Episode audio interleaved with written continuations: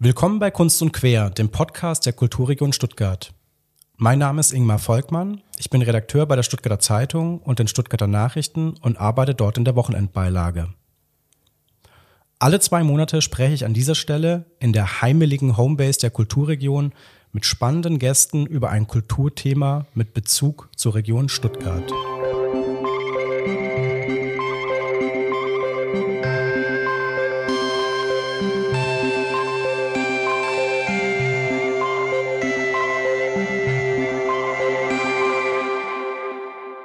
In dieser Folge von Kunst und Quer haben wir uns an den Neckar gewagt. Es geht unter anderem um die äh, Frage, warum Remseck eine unglaublich poetische Stadt ist, was man künftig sonntags auf der Neckarinsel erleben kann, welche Rolle das Gewässer bei der IBA 27 spielen wird und was hinter dem Begriff der Critical Nass steht. Unsere heutigen zwei spannenden Gäste haben im Gegensatz zu mir richtig viel Ahnung von diesem Thema. Zum einen zu Gast ist Christine von Raven, deren Nachname ich so sensationell finde, dass wir im Vorgespräch schon drüber gesprochen haben, dass Englisch ausgesprochen von Raven ihr eigentlich eine große Techno-Karriere als DJ offen stehen würde. Sie ist aber Klimaingenieurin und Stadtgestalterin und ihre Abschlussarbeit an der Kunstakademie Stuttgart trägt den vielversprechenden Titel Wir wollen baden. Christine hat das Projekt Neckarinsel der Stadtlücken im Bereich der König Karlsbrücke in Bad Cannstatt maßgeblich begleitet mit ihrer Agency Aporo, habe ich das richtig ausgesprochen? Ja. Beschäftigt sie sich aktuell intensiv mit urbanen Gewässern. Zum anderen zu Gast heute ist Andreas Hofer, der Intendant und Geschäftsführer der IBA 27.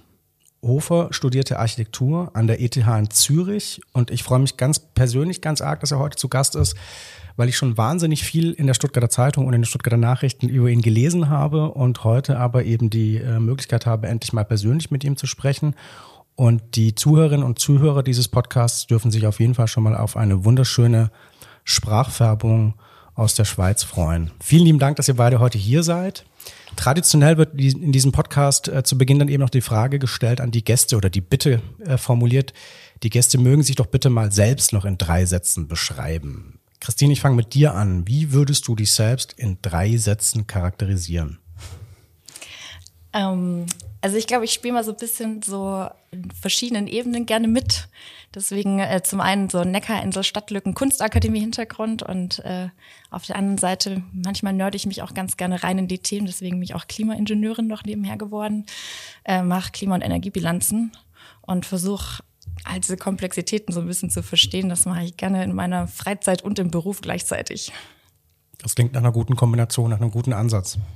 Andreas, du in drei Sätzen, auf was würdest du dich da beschränken? Ich bade gerne. Ich habe wirklich äh, zu Wasser eine ganz spezielle Beziehung und äh, ja, ich will das jetzt nicht irgendwie philosophisch ausweiten, aber ich bin ein Mensch, der sich sehr gerne fließend in der Welt bewegt, sich mit ganz vielen unterschiedlichen Menschen auch auseinandersetzt, unterschiedlichen Themen. Und da ist die IBA, glaube ich, das richtige Feld, das ich gefunden habe. Da ist auf jeden Fall einiges im Fluss, um äh, den Gedanken aufzugreifen. Christine, ähm, vielleicht auch noch so ein bisschen einfach zur Einordnung. Kannst du noch so ein bisschen erklären, ähm, was man sich unter den Stadtlücken vorstellen muss und was deine Agency ähm, Apero äh, so ganz genau treibt und äh, was dich denn an den Neckar getrieben hat? Ähm, also ich fange mit den Stadtlücken an. Das ist auch so von der Chronologie ganz passend. Äh, Stadtlücken ist ein gemeinnütziger Verein, gegründet 2016 ähm, also ursprünglich auch an der Kunstakademie entstanden, aus diesem Drang irgendwie, wir sehen ganz viel an der Stadt, könnte auch irgendwie anders und noch besser sein, noch mehr für Menschen gestaltet sein, gerade in Stuttgart. Und aus dem Bedürfnis raus hat sich eben dieser Verein gegründet, erst mit so Diskussionsformaten. Dann hatten wir das Projekt Österreichischer Platz äh, gemeinsam in Stuttgart äh, umgesetzt und versucht, äh, die Definition von öffentlichen Raum nochmal so ein bisschen auszudehnen und neu zu interpretieren und zugänglicher zu machen. Ähm, genau, also es ist der Verein und Das, das machen wir jetzt seit, seit vielen Jahren. Und ähm, genau, die Agency Apero, die hat sich aus unserem Studium raus gegründet. Also das bin ich zusammen mit noch zwei anderen, Beatrice Bucher und Janik Plachzig. Wir haben zusammen diese Masterarbeit Wir wollen baden gemacht. Und wir haben uns auch zu dritt dann nochmal am Neckar gefunden, eigentlich am Fluss, am Baden. Genau diese Frage, die sich, glaube ich, ganz, ganz, ganz viele stellen hier in der Region. Warum geht es im Neckar nicht? Ähm, die haben uns auch gestellt und die Masterarbeit dann eben so als Anlass genommen, uns genau mit der Frage auseinanderzusetzen.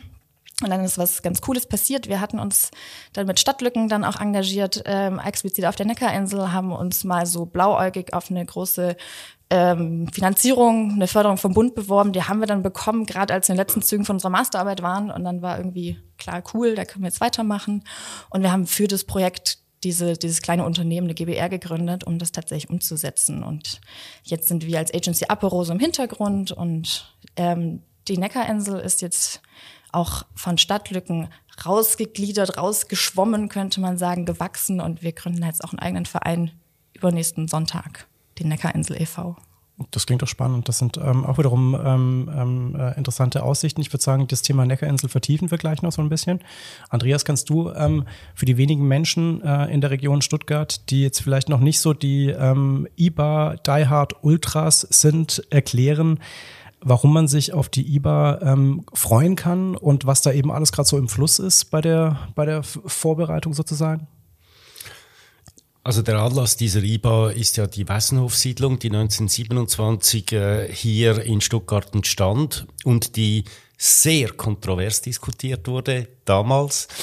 Äh, heute teilweise Weltkulturerbe unsere Großtante, die feiert 2027 ihren 100. Geburtstag. Das ist ein wichtiger Grund, weshalb man sich hier äh, wieder dieses Format überlegt hat. Ein Format, internationale Bauausstellung, das immer so einen Transformationsaspekt hat. Also damals ging es um moderne, um neue Techniken, um das Leben in der Industriegesellschaft und heute 100 Jahre später vermutlich wieder ganz große Veränderungen in der Gesellschaft, in der Technologie. Und äh, wir versuchen jetzt mit so einem begleitenden, kuratierenden Format, wir bauen selber nicht, aber wir suchen Projekte, die mit uns zusammen sich diesen Fragen stellen wollen, hier in der ganzen Region und äh, sind ein bisschen überwältigt vom eigenen Erfolg. Also wir kämpfen wirklich mit einem spannenden, riesigen Portfolio an unterschiedlichsten Projekten praktisch alles Bestandstransformation, praktisch alle, bei allen gibt es auch irgend so einen Landschafts- oder einen Stoff-Wasser-Kreislauf-Aspekt. Äh, wir reden von Quartieren, wir reden von Mischnutzung und hoffen 2027 möglichst viel von dem gebaut zeigen zu können. Das ist vielleicht der Unterschied. Also es ist nicht eine Ausstellung im Museum, sondern es ist äh, eine Ausstellung am offenen Herzen der Stadtregion. Deshalb dauert es auch zehn Jahre, weil man wirklich am Schluss gebaute Häuser zeigen will. Und es ist aber, also das stelle ich mir zumindest vor, ähm, jetzt für jemanden, der von, von außen kommt, der eben so den Blick über den Tellerrand mitbringt, ist es doch bestimmt wahnsinnig spannend, halt eben über den, über den Weg ähm, zu so einer Aus zu so einer IBA hin vielleicht auch so eine Art gemeinsame Identität einer, einer Region irgendwie zu beobachten und festzustellen. Kannst du da vielleicht so ein bisschen auch noch was erzählen, wie du Stuttgart und die Region kennengelernt hast, seit wann du jetzt unterwegs bist und was vielleicht so die, die, die größten Überraschungen waren ähm, bei deinen ähm, soziologischen Studien? Also ich bin jetzt seit fünf Jahren hier. 2018 wurde ich gewählt. Wir sind ungefähr in der Hälfte der Zeit, äh, werden diesen Sommer auch zum ersten Mal wirklich in einer breiten Öffentlichkeit präsentieren, was wir bis jetzt erarbeitet haben, in einer Ausstellung hier in Stuttgart, aber auch auf drei Projektbühnen in der Region. Also Region ist ganz wichtig. Ich glaube, äh, wir verstehen gerade jetzt Stuttgart eigentlich nur zusammen mit der Region. Die, die, die Innenstadt äh, äh, ist da wirklich nur ein Teil davon. Schon lange historisch äh, diese kleinen und mittleren Städte hier, die spielen eine ganz große Rolle.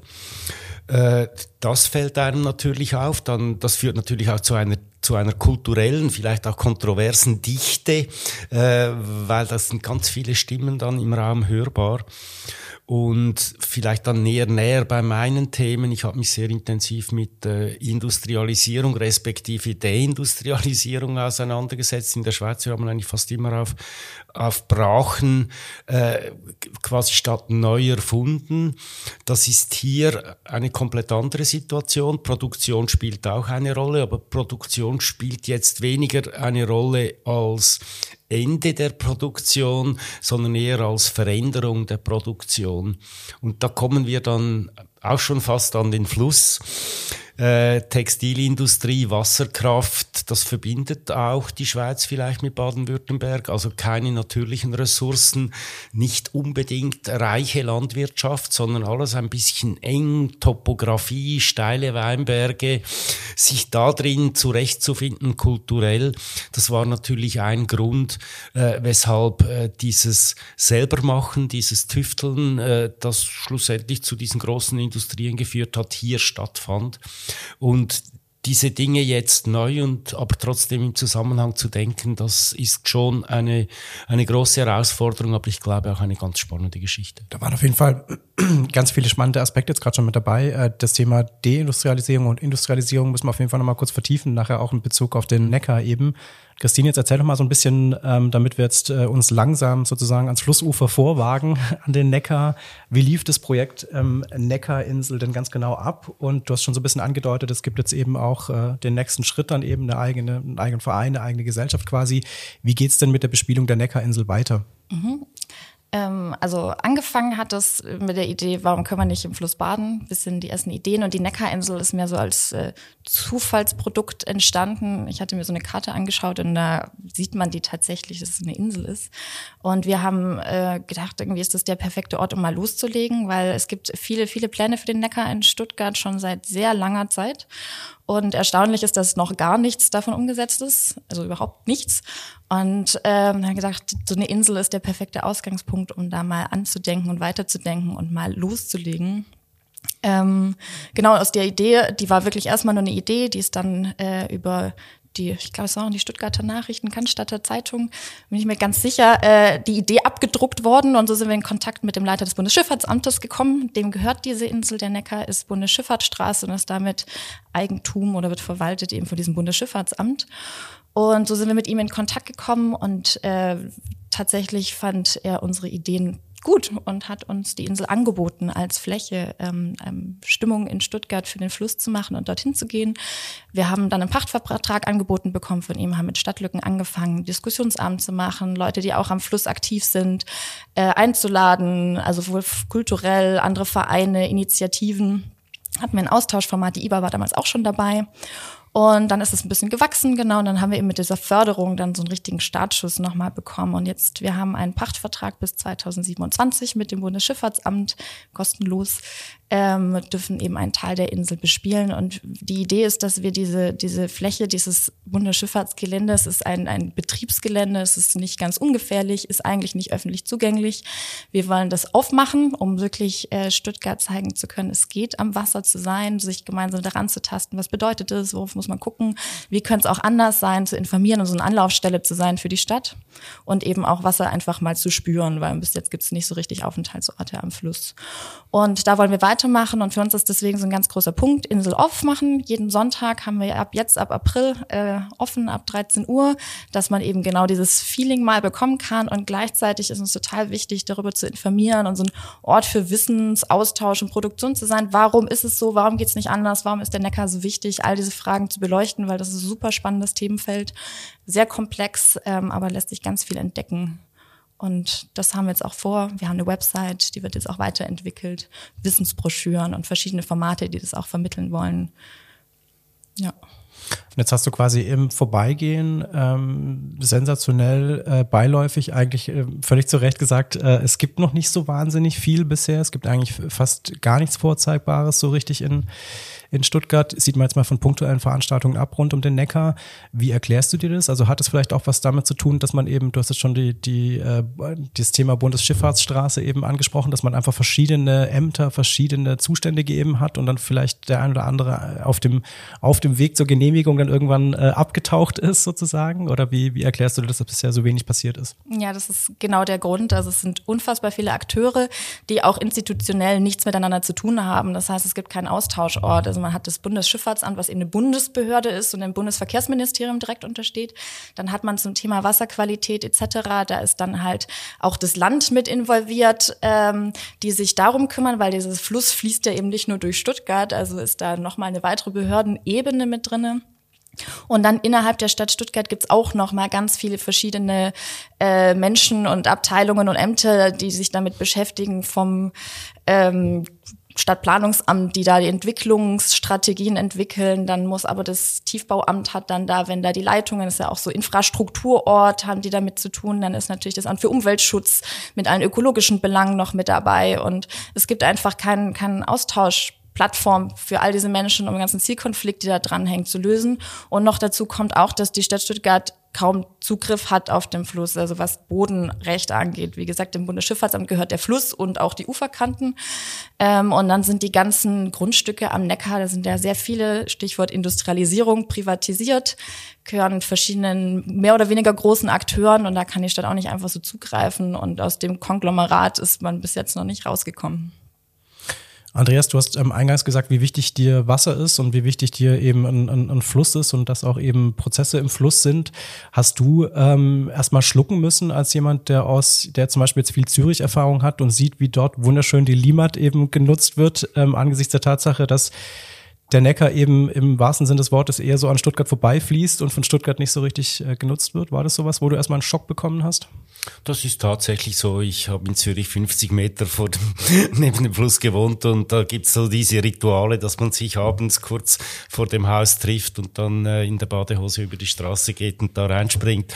Das sind natürlich schon unglaubliche Qualitäten, äh, die aber auch erkämpft werden mussten. Das ist ganz wichtig. Also tatsächlich sind alle meine Vorfahren 200 Jahre waren Fischer. Also äh, ich habe das sehr äh, lebendig auch mitbekommen, wie, wie als Kind eine meiner ersten Erfahrungen äh, mein Onkel mich zu einer Kläranlage geführt hat. Das wird jetzt gebaut und vielleicht wird's wieder besser mit der Fischerei jetzt. Also das war ein jahrzehntelanger Prozess, der schlussendlich dazu geführt hat, dass jetzt wirklich die Gewässer in der Schweiz fast überall zugänglich und auch in einer hohen Wasserqualität vorhanden sind. Zum Teil fast zu sauber, äh, die, die Fische finden zu wenig Nahrung.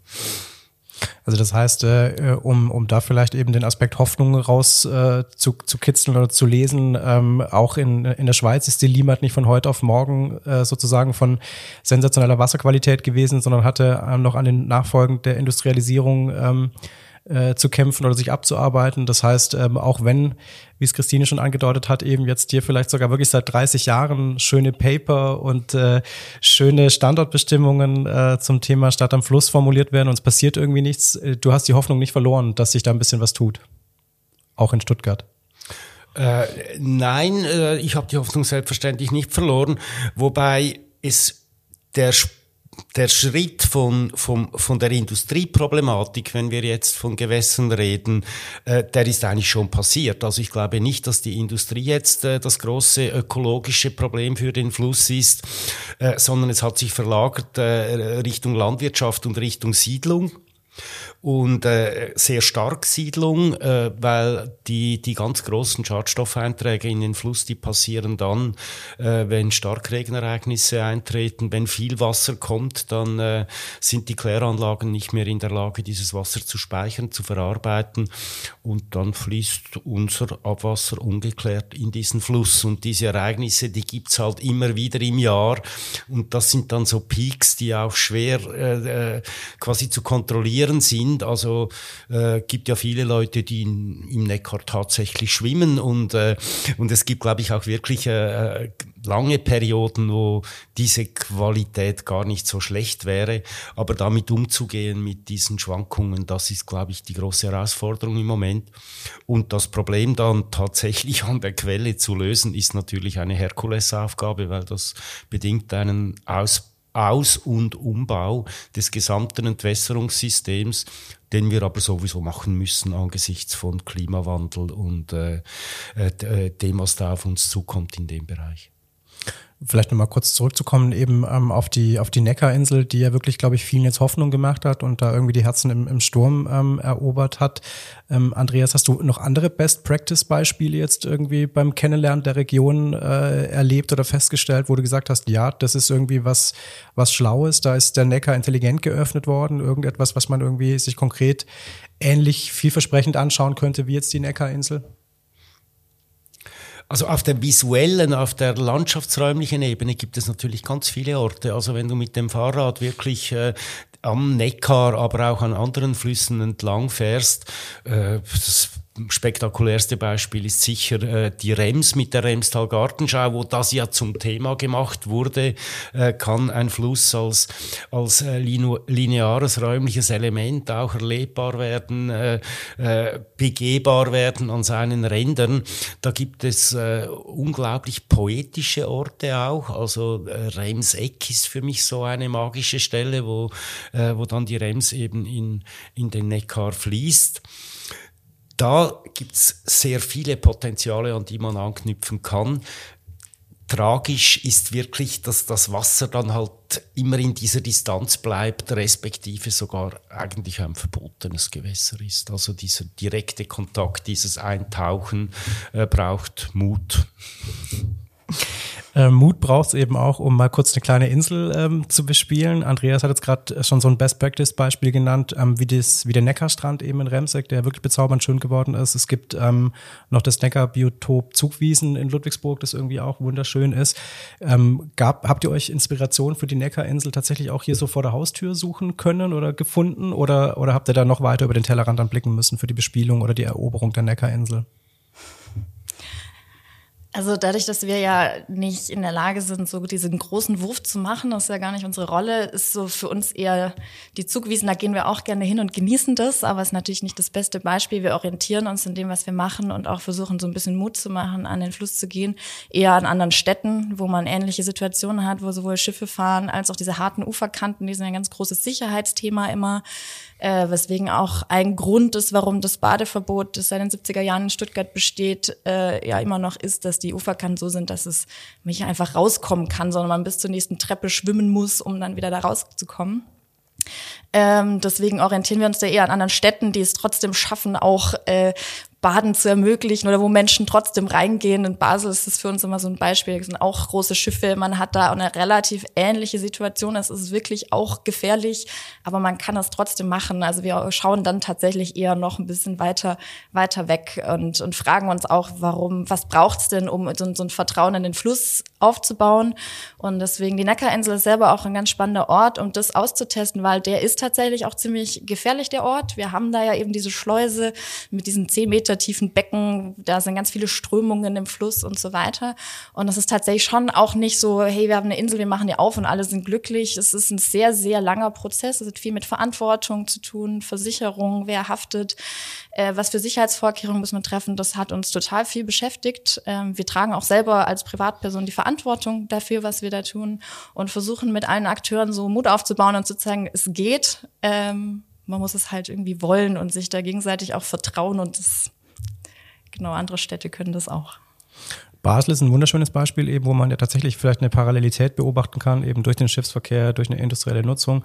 Ähm, ist, ist man, also wie, wie, lange habt ihr das beide vielleicht äh, recherchiert oder beobachtet? Wie lange hat es gedauert, um da irgendwie auch so diese, diese Offenheit für den Fluss irgendwie zu entwickeln? Andreas, weißt du das, wie das in deinem, deinem Heimatland, wie lange der Kampf da eben dauerte? Also Basel war sogar eine der härteren Nüsse, weil da hast du natürlich die chemische Industrie und das war ja äh, ziemlich zusammen mit Tschernobyl eines dieser Umweltschlüsselerlebnisse in der Schweiz. Ich glaube auch darüber hinaus diese Sondo-Katastrophe, wo wirklich äh, über ein äh, über ein Brandereignis, glaube ich, äh, 1987 der Fluss für einige Wochen tot war. Also Und das hat ganz viel ausgelöst in der Schweiz. Das war so wie der, der letzte Schritt, könnte man vielleicht sagen, äh, wo man einfach gemerkt hat, dass wir mit Natur und Umwelt ganz anders umgehen müssen. Und da ist dann sehr viel passiert und äh, das hat dann auch wirklich in einer für so komplexe Prozesse äh, großen Geschwindigkeit dazu geführt, dass der Fluss wieder in die Stadt kam und auch äh, in seiner Qualität äh, so weit entwickelt war, dass, er, dass er wieder genutzt werden kann. Übrigens nicht nur von den Menschen. Man hat dann quasi jeden Salm gefeiert, der wieder fünf Kilometer weiter nach oben geschwommen ist. Und mittlerweile ist das, glaube ich, äh, als Thema wie äh, abgeschlossen. Und äh, der Fluss ist zu einem ganz wichtigen Teil der Kultur auch von Basel geworden. Das ist ja tatsächlich eben ein, ein, ein, kultureller Aspekt, wie man eine Stadt eben ganz anders dann auch ähm, kennenlernen kann, wie jetzt in Basel. Da ist es, gibt ja, glaube ich, eben diese Kioske, wo man da tatsächlich eben dann auch so diese wunderbaren Säckli oder Taschen halt ausleihen kann, um mal spontan reinzuhopsen und da seine seine Habseligkeiten dann äh, eben wasserdicht eben verstauen zu können. Ist es sowas, was dann irgendwie äh, Next Level Shit auch auf der Neckarinsel sein wird, dass man eines Tages da eben auch äh, das heißt dann bei uns wahrscheinlich nicht Säckli, sondern ein Tütle oder so, eben ein wasserfestes sich leihen kann, um da auch mal reinzuhopsen. Ist das so äh, Zukunftsmusik, die ihr irgendwie gerne mal abspielen würdet? Ja, also unsere, unsere Traumvorstellung ist auf jeden Fall, dass das Badeverbot aufgehoben wird, wir das machen, irgendwie wirklich alle gemeinsam in den Fluss kommen. Was wir jetzt machen ist, also es gibt ja wirklich noch dieses geltende Badeverbot, es ist einfach wirklich nicht erlaubt zu schwimmen. Aber was erlaubt ist, ist eben diese, das mit Muskelkraft betriebenen Kleinfahrzeugen, das ist der rechtliche Term dafür, auf dem Neckar unterwegs zu sein, also mit Stand-Up-Paddles und Kanus.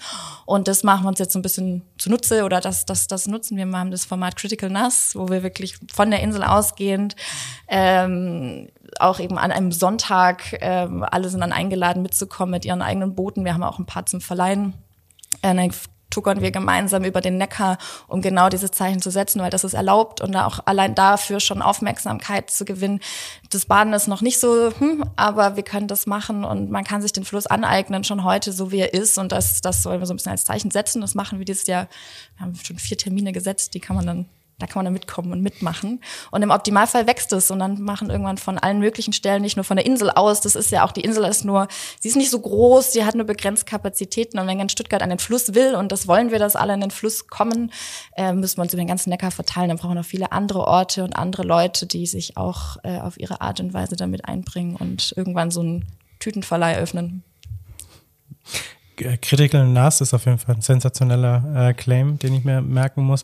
Andreas, gibt es denn ähm, ganz konkrete Pläne, wie, wie der Neckar eben tatsächlich ähm, bei dir, bei der IBA eben dann auch ähm, erlebbar und, und spürbar sein wird? Gibt es da eben Projekte, die du, die jetzt schon dein Herz so ein bisschen höher schlagen lassen? Also es gibt natürlich schon seit Jahrzehnten auch immer wieder Planungen, Masterpläne von verschiedensten Stellen und Institutionen. Einiges soll, glaube ich, auch zeitnah umgesetzt werden. Also in Untertürkheim äh, sind, äh, sind die Pläne besser an den Fluss zu kommen mit Treppenanlagen, äh, den zugänglich zu machen, schon weit fortgeschritten, sollen bald umgesetzt werden. Wir haben da zufälligerweise in, gerade hinten dran auch eines der wenigen IBA-Projekte direkt am Fluss äh, bei Inselstraße. Also wir beschäftigen uns über IBA-Projekte mit dieser Thematik. Äh, Neckarspinnerei in Wendlingen, wunderschönes Beispiel, wo sogar noch die Wasserkraft seit 150 Jahren genutzt wird. Also die produzieren bis heute ihren eigenen Strom. Da gibt es eine sehr enge Verbindung und auch eine sehr schöne landschaftliche. Das äh, da ist der Bezug selbstverständlich. Es hat bei uns aber schon auch noch so diese Meta-Ebene, also das äh, Poetische des Flusses, der Fluss vielleicht auch als verbindendes Element in der Region und ganz viele Menschen, die den Fluss bei uns thematisieren wollen. Wir haben ja verschiedene Arbeitsgruppen und versuchen wirklich auch in der Region solche Diskussionen in Gang zu bringen. Und ich tue mich da auch schwer, weil unser Auftrag ist, bis 2027 Häuser zu bauen. Ich spüre aber, wie die Leidenschaft, äh, wie wichtig die, diese, diese Gewässer äh, für die Identität sind. Und wir hadern da immer zwischen, was ist machbar in unserem Zeitrahmen, was ist vielleicht auch unsere Aufgabe und was sind die Themen, die die Menschen beschäftigen, die die man eben nicht auf der Seite lassen kann, wenn man sich, wir nennen es Bild der Region, wenn man wirklich eine Perspektive in diesen Transformationsprozessen für die Region Stuttgart finden will. Und jetzt vielleicht eben, ähm, weil du so schön auch von der von der Vision jetzt gerade nochmal gesprochen hast, eben und eigentlich von dem Blick auch vielleicht über den Neckar ähm, hinaus, wenn jetzt im Sommer die ähm, das IBA Festival eben so ein bisschen noch konkreter Lust machen soll, kannst du da schon so ein bisschen verraten, ähm, welche Einblicke man da gewinnen äh, können wird dann eben? Also die Critical Mass ist bei uns auch im Programm. Äh, das ist das Schöne am, am, am Festival. Wir machen da ganz wenig. Wir haben mal einfach in die Region gerufen, wer hätte Lust, sich zu zeigen, äh, wer hat ein Projekt, wer möchte Gastgeber sein. Und äh, daraus sind über 100 Veranstaltungen und drei Projektbühnen entstanden. Äh, wir koordinieren natürlich, meine Leute arbeiten schon auch sehr stark am Thema dran, aber einige Veranstaltungen werden im Zusammenhang mit dem Fluss und mit äh, den Gewässern hier stattfinden.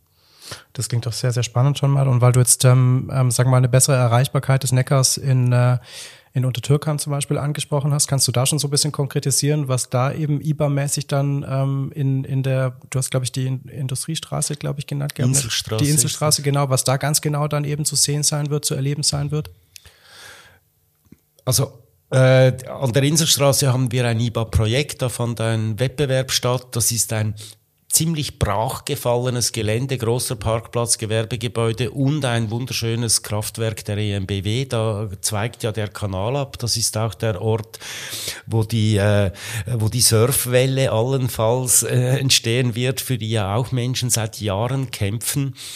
Und Dort haben wir ganz konkret ein, äh, ein, ein, ein größeres Bauprojekt mit der Bietigheimer Wohnungsbaugesellschaft. Da werden etwa 150 Wohnungen entstehen.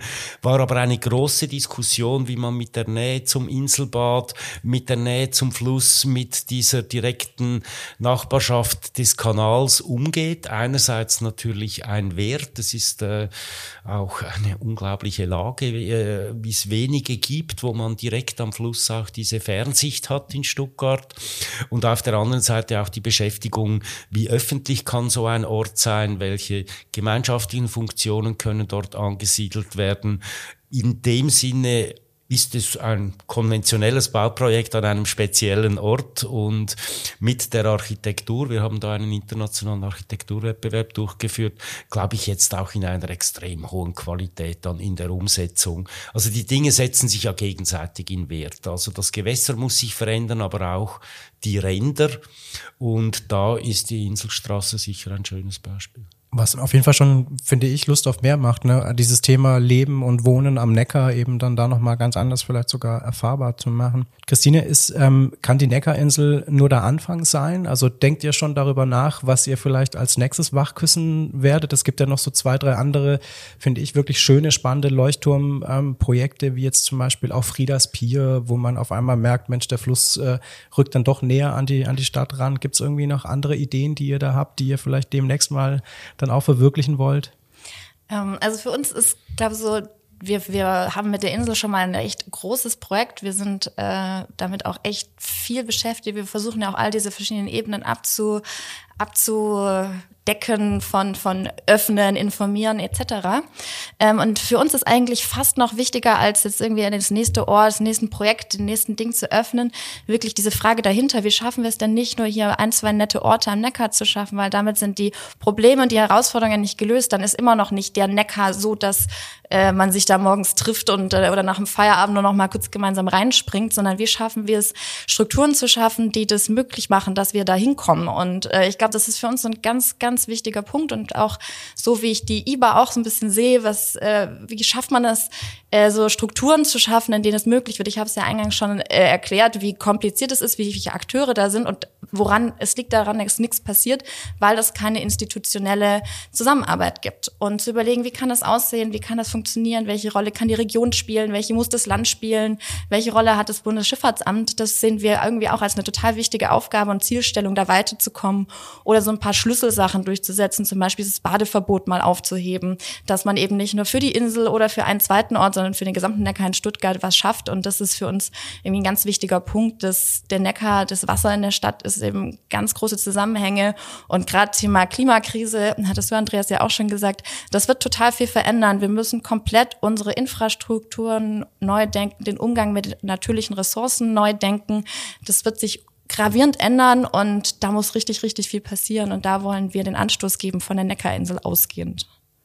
Und jetzt ist es immer, ähm, finde ich, so ein bisschen, ähm, sagen wir mal, naiv gesagt oder gefragt ähm, oder leicht äh, so den, den, den schwarzen Peter in Richtung Politik eben geschoben. Es bräuchte vielleicht, äh, keine Ahnung, hat jemanden, der die, die Aktivitäten oder all die Interessen am Neckar ähm, bündelt, aber ist es in dem Fall nicht vielleicht sogar eben, sagen wir mal, eine ganz ähm, ja eine ganz naheliegende Forderung, dass man sagt, warum gibt es eigentlich nicht den einen Zuständigen, der eben all diese unglaublichen 500 verschiedenen Ämter und Ansprechpartner in in einer Stelle oder in einem Amt vielleicht bündelt, um es eben künftig Menschen wie dir leichter zu machen, da eben ähm, dieses Bewusstsein zu schärfen, dass dieser Fluss wirklich wunderschön ist und eigentlich genutzt gehört? Ja, also für uns ein absoluter Traum wäre so ein Neckar-Management, das nicht unbedingt direkt in der Stadt angesiedelt ist, weil es dann wieder diese ganzen Probleme gibt, wie ist jetzt die Zusammenarbeit mit, dem, mit der Region, mit dem Bund. Das muss eigentlich äh, eine Institution sein, die von allen finanziert und unterstützt wird und entsprechend auch eine Legitimität hat auf allen Ebenen. Ähm, das wäre unser absoluter Traum, das zu erreichen. Vielleicht wäre das so ein Ziel für die nächsten, bis zum, bis zum nächsten IBA-Festival oder so. Wäre das was, Andreas, wo du sagen würdest, ja, das würde definitiv eben alle Anstrengungen halt so ein bisschen vereinfachen und vielleicht auch so ein Signal eben ähm, setzen? Also ich glaube, wir erleben das im Moment an ganz verschiedenen Stellen, dass natürlich Institutionen gewachsen sind, zum Teil unter völlig anderen äh, wirtschaftlichen und politischen Voraussetzungen. Und wenn wir diese großen Herausforderungen der Zukunft anschauen, die sind ja alle komplex vernetzt miteinander. Also äh, Wasser ist vermutlich ein gutes Beispiel. Äh, das hat technische, das hat biologische, das hat planerische Komponenten und äh, es fließt, es muss irgendwie gehandelt gehandhabt werden, wenn es vom Himmel kommt. Äh, und da stehen diese Institutionen, wie sie gewachsen sind, häufig quer. Sie können diese Querschnittsthemen nicht bearbeiten und als IBA können wir vielleicht nicht entscheiden, aber wir sind zumindest so quer aufgestellt. Also wir haben eigentlich dieses große Bild im Blick und es ist uns, glaube ich, jetzt auch schon am konkreten Beispiel Neckar teilweise gelungen, Akteure an einen Tisch zu bringen, die das so noch nie gemacht haben. Und wir werden da auf jeden Fall dranbleiben und versuchen, über Kommunikation, über Vernetzung, über gemeinsame Gespräche äh, vielleicht in diese Richtung zu arbeiten, wie sie Christine angesprochen hat. Das heißt, dass ja vielleicht sogar ein Nebenaspekt oder eine Folge von der IBA dann sein könnte, dass eben diese Institutionen ähm, sich, sich fest eben äh, einen Platz erschaffen an so einem runden Tisch, der dank euch äh, auch in Sachen Neckar-Zusammenführung äh, vielleicht entstanden ist. Vielleicht ist es ja dann auch die Möglichkeit, dich über die IBA hinaus hier in Stuttgart und der Region zu halten, dass du sozusagen genau dieser Neckar-Meister, Neckar-Bürgermeister, Neckar-Bespieler wirst. Ich würde es noch ein bisschen grundsätzlicher sagen. Also der Umstand, dass diese Region eine IBA macht und dass in Deutschland doch an verschiedenen Stellen diese internationalen Bauausstellungen im Moment Karriere feiern, hat natürlich genau etwas damit zu tun, dass die Gesellschaft feststellt, dass in bestehenden sektorialen Planungsstrukturen, äh, wie ich es jetzt mal nenne, diese Fragen weder mit Lust noch mit Erfolg bearbeitet werden können. Und wir versuchen diese Karte zu spielen bisschen nackter Kaiser, weil wir natürlich äh, weder Mächte in Frage stellen wollen noch können, aber Dialog, äh, Vernetzung, Gespräche äh, und die enormen Bedürfnisse der Bevölkerung. Also ich habe gestern die Bürgerhaushaltsliste äh, mir angeschaut. Da ist ja jedes dritte, jedes dritte Projekt hat etwas mit Wasser zu tun. Also das fällt ja auf, wie, wie enorm die Bedarfe in dem Bereich sind. Absolut, einfach weil man da auch so einen großen Nachholbedarf, glaube ich, hat. Jetzt hast du eingangs, ähm, Andreas, auch kurz eben ähm, so wunderschön über die äh, Poesie äh, von Remseck gesprochen und äh, als Nachwirkung einer, einer, einer Gartenschau vielleicht. Ist es was, was man vielleicht perspektivisch auch eben für die Zeit nach der IBA ähm, brauchen könnte, sowas wie eine Bundesgartenschau, die nochmal eben ganz viele Initiativen zum Neckar bündelt? Oder ist es irgendwie falsch, immer nur in so Leuchtturmprojekten zu denken? Ich glaube, man sollte verstetigen. Das ist die Gefahr solcher Leuchtturmprojekte oder solcher Spezialformate wie Bundesgartenschauen, äh, dass, dass, dass die dann äh, mit einem großen Aufwand auf einen Punkt hin entwickelt werden und aber nachher vielleicht auch wieder verschwinden oder auch aus dem Bewusstsein der Bevölkerung verschwinden. Und ich denke eigentlich eher, dass wir am Punkt sind, wo wir vielleicht jetzt die IBA nehmen können, um so einen letzten Schritt zu tun und dann aber äh, wir Kontinuität und Dauerhaftigkeit in der Auseinandersetzung finden. Und das Stichwort ähm, Kontinuität, wir haben jetzt schon einige Tipps auch in Sachen Veranstaltungen und, und, und, und Orte gegeben. Äh, gibt es denn ähm, jeweils von euch noch so den ein oder anderen Neckar-Spot oder den ein oder anderen Wasserspot in der Region, den ihr perspektivisch für diesen wahrscheinlich wieder sehr heißen Sommer jetzt schon tippen könntet? Wo fühlst du dich wohl am Wasser in der Region, Christine, wenn es nicht gerade die Neckarinsel ist? Ähm, auf jeden Fall mit dem Fahrrad Richtung Norden, Richtung Remseck fahren. Da ist auch schon, wenn man von der Neckarinsel quasi startet nach Norden, auch in Cannstatt schon echt ganz schöne Ecken. Gegenüber vom Kraftwerk, in dem man dann vorbeifährt, hat es auch so eine Terrasse und das ist dann auch, da kommt man auch bis ans Wasser, ist so ein bisschen waldig, fast bis in den Fluss hinein. Da ist es dann auch relativ flach. Da kann man sich sehr gut aufhalten und auch ein bisschen ins Wasser gehen. Das klingt doch gut. Und Andreas, jetzt, äh, wo eben vor, äh, vor, vor langer, langer Zeit schon äh, den Stuttgart in der Innenstadt der Nesenbach ge genommen wurde äh, und man außer Eckensee nicht so viel Gewässer in der Innenstadt hat. Gibt es irgendwas, was dich trotzdem in Stuttgart oder auch in der Region eben ans Wasser zieht oder deine Sehnsucht nach Wasser stillt? Ich möchte vielleicht fast umgekehrt sagen, es gibt Orte, wo ich mir in Zukunft Sehnsucht vorstellen könnte. Also ein Aspekt, den wir ja überhaupt noch nicht beleuchtet haben, ist, dass nach wie vor Industrie am Fluss ist. Sie braucht ihn vielleicht nicht mehr in dem Maße wie ursprünglich, aber die ist noch da und das ist ja auch ein Grund, weshalb Prozesse, die wir vielleicht jetzt in Basel oder in anderen Städten großartig finden, hier noch nicht stattgefunden haben, weil tatsächlich diese Industrie hier noch existiert, auch der Hafen hier noch genutzt wird. Und man muss da aufpassen, dass man nicht plötzlich das Kind mit dem Bade ausschüttet sozusagen.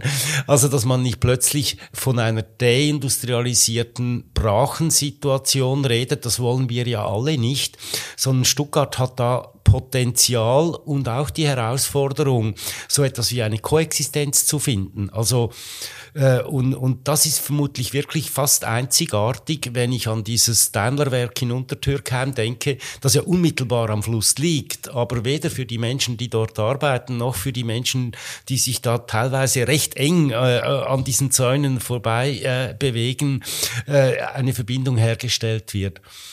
Das wird nicht überall funktionieren, aber ich glaube, diese äh, industrielle Produktion in Zusammenhang mit dem Wasser in Wert zu setzen, könnte an verschiedenen Orten äh, ganz zu spannenden Qualitäten führen. Bei der Neckarspinnerei sind wir nah dran, glaube ich, so etwas äh, wirklich auch umzusetzen finde ich zum Schluss jetzt noch einen ganz, ganz wichtigen Aspekt tatsächlich eben die Industrie, die dort äh, eben am Neckar residiert. Also jetzt gerade war die lange nach der Museen, wo man den Hafen dann eben auch mal kulturell nutzen kann.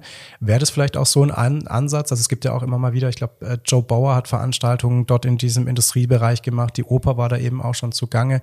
Wäre das so euer beider Herzenswunsch, dass man auch da wiederum eben die Industrie vielleicht mit einer Kultur äh, zusammenführt und diese Orte ähm, dann zumindest punktuell eben auch so ein bisschen mehr ähm, kulturell bespielen kann und der Öffentlichkeit zugänglich machen kann? Ja, unbedingt. Also es ist absolut der Fall. Wir werden auch nicht wegkommen und wir werden niemals in Stuttgart den, den schönen renaturierten Neckar haben. Das wird allein schon weil der Neckar so nicht funktioniert, das wird nicht funktionieren. Und das ist eigentlich die allerschönste Vorstellung. Wie kann genau das nebeneinander passieren? Wie kann die Industrie und die Kultur und Menschen zusammen gedacht werden? Welche Rolle kann der Fluss da spielen? Ähm, ist, ist in die Richtung auf jeden Fall der absolute Knackpunkt und ein ganz großer Wunsch, das auch ein bisschen institutionalisierter wieder hinzubekommen, weil auch da ist natürlich immer super aufwendig, aber denn der Hafen ist ein extrem spannender Ort, der auch ein bisschen äh, noch sehr unentdeckt ist in vielerlei Hinsicht. Ja. Ist ja tatsächlich so eben, dass Menschen, die schon lange in Stuttgart leben, dann immer noch äh, überrascht sind, dass es hier einen Hafen äh, gibt. Letzte Frage zum, zum, zum Schluss vielleicht sogar schon. Ähm, würdet ihr euch aktuell beide trauen, im Neckar zu baden, mit einem Köpfer an einer bestimmten Stelle eben äh, das, das kühle Nass zu erleben? Oder ist es momentan noch so, dass ihr sagt, oh nö, das ist noch ein bisschen zu ekelig? Doch, auf jeden Fall. Andreas, du würdest auch reinhüpfen oder? Es steht auf der Liste, ich habe es tatsächlich noch nicht gemacht. Okay, dann würde ich sagen, wir sehen uns alle gemeinsam im Sommer und hüpfen dann mal rein äh, von der Neckar, von der Neckarinsel aus und ähm, genau. Nicht von der Insel aus. Gut, nicht von der Neckarinsel aus, aber an einer anderen schönen Stelle, die wir dann noch Da, wo gemeinsam, es nicht so gefährlich ist. die wir noch gemeinsam definieren werden. Vielleicht auch nicht in Stuttgart. Vielleicht dann doch ähm, wieder im poetischen Remseck, um da wieder darauf zurückzukommen. Oder flussaufwärts. Wir finden auf jeden Fall eine schöne Stelle. Es war mir ein Fest, dass ihr da wart. Vielen lieben Dank für eure Zeit. Bis bald am Neckar. Danke. Danke. Die nächste Folge Kunst und Quer wird in zwei Monaten ausgestrahlt. Genau wie diese Folge könnt ihr sie auf der Website der Kulturregion Stuttgart, kulturregion-stuttgart.de oder auf iTunes, Spotify oder Deezer nachhören. Wenn ihr die Kulturregion auf Instagram oder Facebook abonniert, erfahrt ihr rechtzeitig alles Wissenswerte über den Podcast, seine Themen und seine Gäste.